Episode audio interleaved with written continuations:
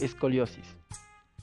La escoliosis es una desviación lateral de la columna vertebral que la mayoría de las veces se diagnostica en adolescentes, aunque puede presentarse en personas con afecciones como la parálisis cerebral infantil y la distrofia muscular. Se desconoce la causa de la mayoría de los casos de escoliosis en infancia. La mayor parte de los casos de escoliosis son leves, pero algunas desviaciones empeoran a medida que los niños crecen. La escoliosis grave puede ser incapacitante. Una curvatura especialmente grave en la columna vertebral reduce el espacio dentro del pecho, lo cual dificulta el funcionamiento correcto de los pulmones. Se realiza un control minucioso, generalmente mediante radiografías en los niños que tienen escoliosis leve para ver si la curvatura empeora.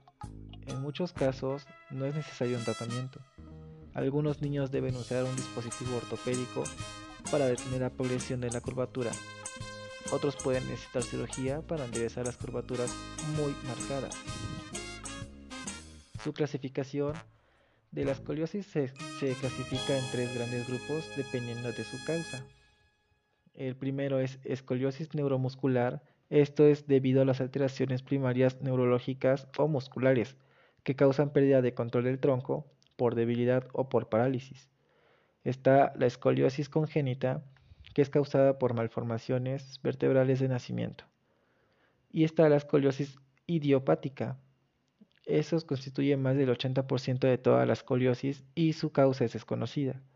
Según la edad en que se diagnostica, se divide en tres tipos, que es escoliosis idiopática infantil, que estaba desde el nacimiento hasta los 3 años de edad. Está la escoliosis idiopática juvenil entre los 4 y los 9 años. Y está la escoliosis idiopática del adolescente, que está entre los 10 años y la madurez. Es más frecuente en niñas en una proporción de 7.1. Eh, su vista desde atrás es una columna vertebral normal recta, de forma que la espalda parece simétrica. Cuando existe una escoliosis, la columna se ve curvada y se puede observar uno o varios de estos signos.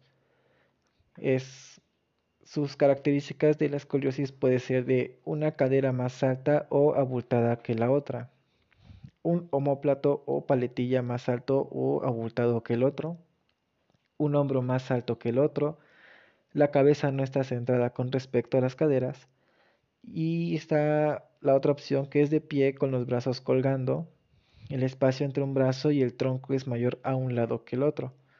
Y al agacharse hacia adelante con las piernas estiradas hasta que la espalda quede horizontal, un lado es más alto o abultado que el otro. Y bueno, eso es un poco de lo que es la escoliosis. Espero que les haya gustado este podcast. Mi nombre es Rodolfo Giovanni Alonso Ventura y hablé de escoliosis. Gracias.